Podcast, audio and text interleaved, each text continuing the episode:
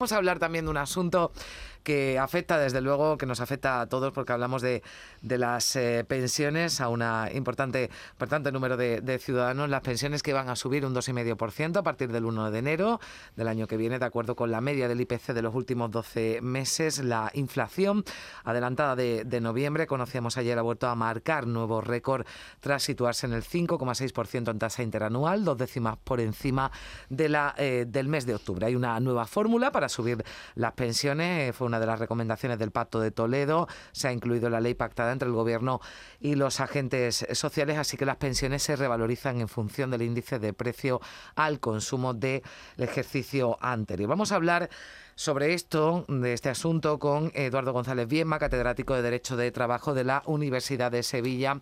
Señor González Bienma, ¿qué tal? Muy buenos días. ¿Qué tal? Buenos días. Bueno, teníamos claro, viendo los últimos datos del IPC, que iba a llegar a una subida eh, importante de las eh, pensiones. Eh, ¿Puede asumir, es la primera pregunta que le hago, el sistema esta subida? Porque escuchábamos antes al ministro Escriba diciendo que el gasto de la seguridad social sube, pero también han subido los ingresos. Claro, las cuotas desde el año pasado pues han subido como un 8%, o sea, la recaudación por cuotas. Lo que pasa es que, claro, también es cierto que la propia economía ha sufrido, o sea, ha subido, eh, ha subido el PIB, por lo tanto ha descendido el desempleo y por lo tanto pues es lógico que haya este aumento de recaudación. Lo que pasa es que este este gasto pues son varios miles de, millones, ¿no? No sé, imagino que entre unos 6.000 euros o 7.000 euros como mínimo es lo que va a suponer. Entonces, mm, ¿es sostenible? Bueno, ya yo creo que, que se ha tirado la toalla de que el propio sistema se pague sus gastos, ¿no? Por, la cantidad de, eventos que está teniendo negativos para su para su tesorería y ya son aportaciones del Estado. Entonces, digamos, el sistema se ha entregado y depende del dinero que pueda hmm. que pueda aportar el Estado. Ahora creo que ha habido un crédito, se ha aprobado un crédito extraordinario de 5.000 millones de euros para, digamos, inyectarse a la seguridad social. Hmm. Además, hay eh, de ese dinero que usted decía, hay un desembolso importante, en torno a los 2.000 millones por esa eh, paguilla con la que se compensa las subidas que no se han eh, cobrado, pero esto ya desaparece, ¿no?, con la nueva reforma. Exacto, bueno, exacto. La, paquilla era, era un poco la llamada paquilla para, eh, digamos, compensar el IPC previsto el año pasado con el IPC real. Ahora el 2,5%, según la ley de presupuestos, pues se va a consolidar en las pensiones normales y aparte en las pensiones máximas, perdón, en la mínima y en, la, y en las no contributivas, pues se sube al 3%. ¿Eh? Como eran inferiores, pues se ha decidido mejorar esas cantidades. Hmm. Claro, todo eso pues implica una carga para el sistema grande y hace ya prácticamente inevitable hacer esa subida del 0,6%, pero que sería para el año 23. O sea, en, este, en esta ley de presupuestos no se contempla, habría eso, se va a estar trabajando sobre ello y se incrementaría ese 0,6% en el año en el año próximo, ¿no? Eso es lo que está ahora contemplado. eh, no sé si es complicada la pregunta que le voy a hacer, pero ¿es mejor la fórmula de ahora que la de antes o no hay una fórmula perfecta? Bueno, no hay, no hay ninguna perfecta porque de lo que se trata es de que la economía de la seguridad social está desbordada eh, por muchas razones, ¿no? Que los nuevos cotizantes cotizan menos que, que los anteriores, que las pensiones actuales pues son en general un poco más altas en relación con lo que con los propios salarios de los cotizantes. Claro, ahora se dan, por ejemplo, algunas paradojas, ¿no? Por ejemplo, que el salario medio ha subido un 1,7% y que la pensión va a subir un 2,5%. Eso ya es una primera paradoja. Antes lo que había era el factor de sostenibilidad, donde tenía en cuenta muchos factores. Uno de ellos era la inflación, pero otro también la esperanza de vida. O sea que si aumentaba la esperanza de vida y aumentaba otra serie de parámetros, entonces los incrementos se verían atenuados. Ahora, digamos, se han blindado las pensiones, las pensiones suben de acuerdo con, la inflación como mínimo, y eh, bueno, todo, todo lo que pase por, por otro lado, si la seguridad social tiene dinero, si no tiene dinero, cuántos pensionistas, cuánto no hay, pues eso eh, de alguna manera se ignora y nos vamos únicamente al argumento de la inflación. Como mínimo, o sea que por encima de eso puede haber mejoras, como está sucediendo con las pensiones mínimas. Claro, y en medio de todo esto, el Gobierno anuncia esa subida de las cotizaciones del 0,6 eh, punto para la sostenibilidad del sistema, pero con esto se solucionaría el déficit de, de esa hucha de mm, pensiones. No, es, muy difícil. O sea, yo yo creo que se ha entrado en una dinámica de sacar dinero de debajo de las piedras. Eh, no sé si suficientemente meditada, ¿no? Me temo que, que es una medida un poquito atropellada, ¿no? Porque, por ejemplo, se va a subir el 0,6%, que está muy mal porque en años atrás eh, bajar un 0,5% costó muchísimo trabajo y se vio como una medida ineludible para aumentar el empleo. O sea, un 0,6% la verdad es que se nota, ¿no? Una empresa lo de números se nota.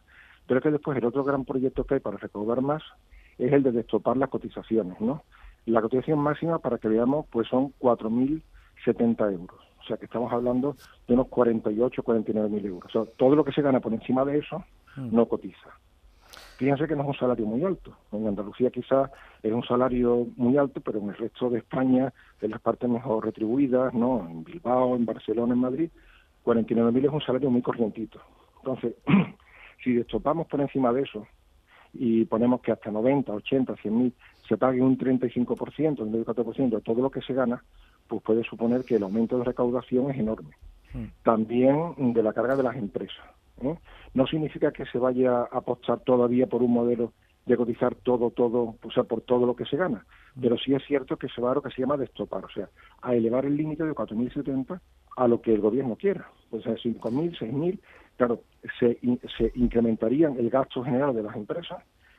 A los trabajadores que se les destopa, pues también su pensión o su prestación se le calcula de acuerdo con la nueva cantidad por la que cotiza, pero eso sí, si el máximo de pensión, que ahora está en unos treinta y pico mil euros al año, 37 creo, no se, no se, eh, digamos, no se sube, entonces estaría cotizando para no recibir nada a cambio, ¿no? Hmm. Sería también algo, no sé, un poco un poco eh, frustrante, digamos, ¿no? Estar cotizando por ocho y cobrar por cuatro, eso la verdad es que es frustrante, como pagar un impuesto puro y duro, ¿verdad? Usted hablaba de, los salarios, ¿no? De esa subida de las pensiones, el dos y medio, que no se iba a reflejar en, los salarios. Ayer sí lo pedían los, sindicatos, ¿no? Sobre todo para que la familia decían pudieran asumir, ¿no? El, el coste de la vida que está que está en alza. Los, los empresarios han dicho que no quieren ni oír hablar de, de esto, de, subida de salarios adaptada al IPC y en el gobierno, bueno, pues hay alguna disparidad de, de criterios. Mm, esto es, es asumible, es asumible para las eh, empresas que además ya dicen, bueno, están perdiendo poder adquisitivo los trabajadores porque como decimos los precios están subiendo, pero también las empresas porque sube, ¿no? Casi todo.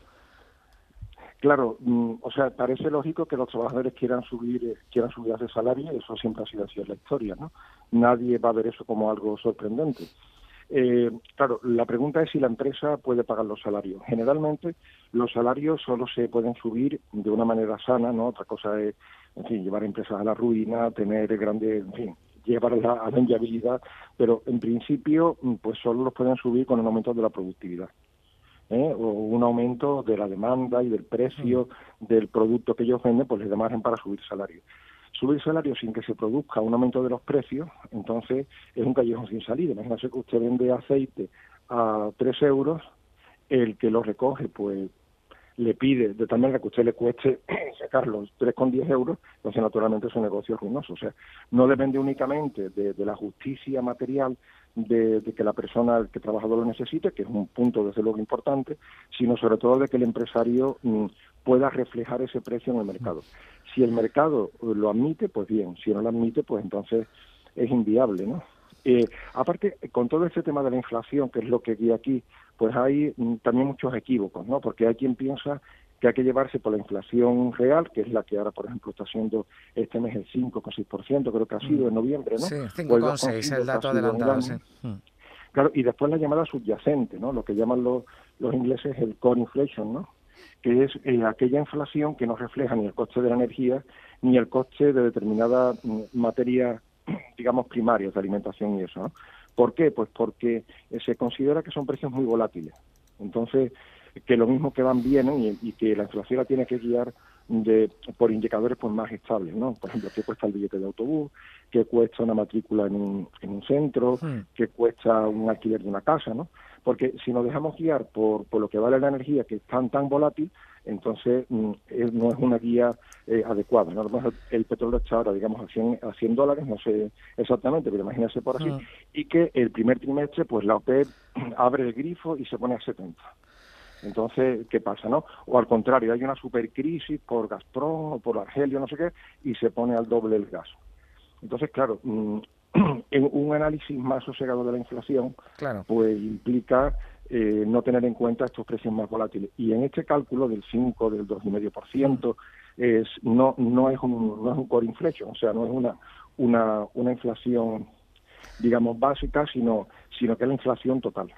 Bueno, pues. Es eh, tener en cuenta estos elementos un poco perturbadores. Claro, y además ayer lo, lo decían las autoridades, ¿no? Lo decía, por ejemplo, el, gobernador del Banco de España. Esto es una situación transitoria, pasajera. Lo que no nos eh, aclaraba mucho es hasta cuándo va a ser la situación eh, transitoria. En eso no parece que haya o que se pongan de acuerdo hasta cuándo va a durar esta situación de subida de precio, pero que usted decía, claro, no puede adaptarse a lo mejor a una realidad que es puntual y que después no se va a reflejar. Así que, bueno, veremos qué, qué medidas se toman. Lo que es una realidad que las pensiones van a subir un 2,5% a partir del 1 de enero por esa subida del IPC. Le agradezco mucho, Eduardo González Bienma, eh, doctor en Derecho por la Universidad de Sevilla, catedrático de Derecho del Trabajo en la Hispalense, que nos haya atendido. Muchísimas gracias, un saludo.